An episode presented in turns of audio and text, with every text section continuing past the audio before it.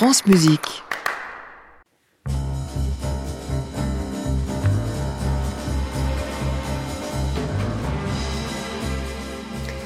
Toute la semaine dans la playlist classique, c'est Jordi Saval qui évoque certains disques marquants de sa vie.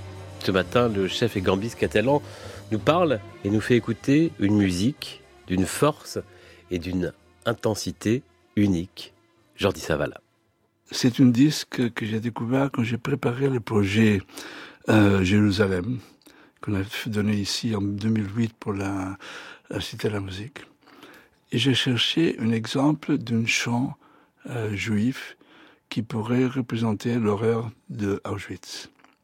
Et j'ai trouvé un chant d'un chanteur d'origine roumain, askenazi, qui s'appelait Shlomo Katz. Et c'est un chant sur le chant de la mort, le, le Malé des chants ju euh, juifs anciens. Cet chanteur était prisonnier à Auschwitz et un jour, il s'est convoqué avec d'autres pour être, pour être exécuté. Il demande à l'officier, avant d'être exécuté, de pouvoir chanter cette chant. Son chant est si bouleversant que l'officier lui pardonne la vie et l'aide à s'échapper. Quelques années plus tard, en 1945, il enregistre cette chant à New York et vous pouvez l'écouter. Si vous l'écoutez, vous verrez de quoi je parle. C'est un chant bouleversant à, à l'extrême. C'est ça vous fait comprendre comment la musique peut changer l'être humain.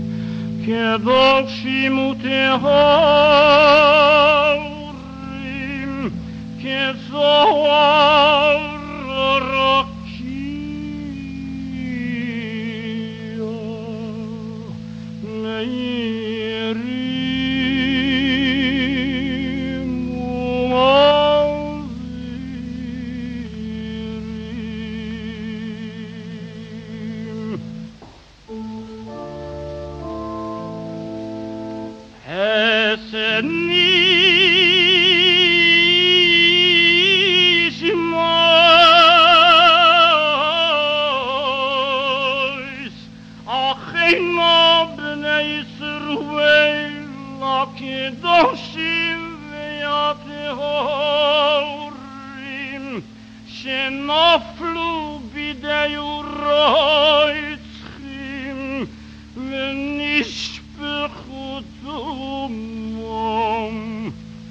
באושוויץ מיידנק טרבלינקה ובשאר מחנוס השמות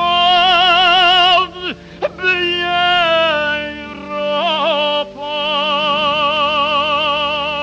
שנהרגו, שנהרגו ושנשרפו בכל מיסויס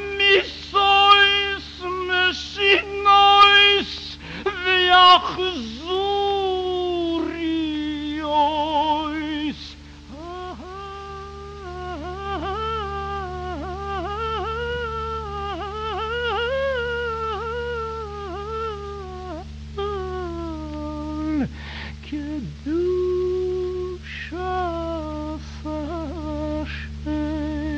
השם בעבור שאנחנו בניהם ובנוסיהם אחיהם ויחוסיהם נודרים צדוקו ביד אסקורס נשמו אסיים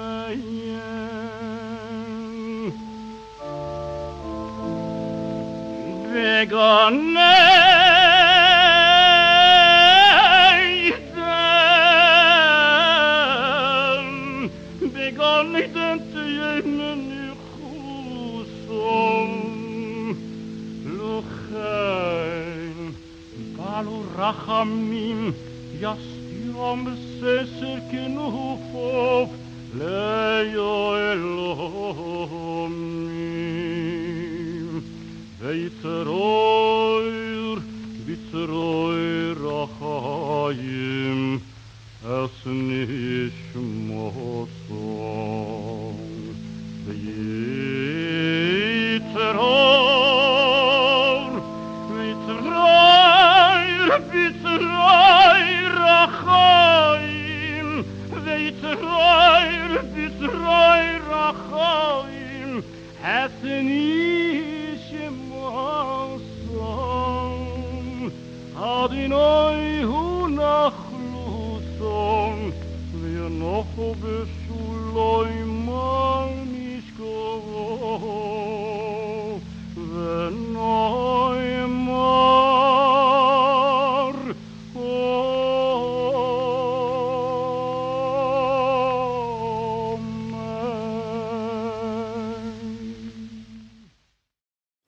El Malé Ramim, prière des morts d'Auschwitz de Shalom Katz, une musique qu'est choisie de nous faire découvrir ce matin Jordi Saval. À tout de suite. À réécouter sur francemusique.fr.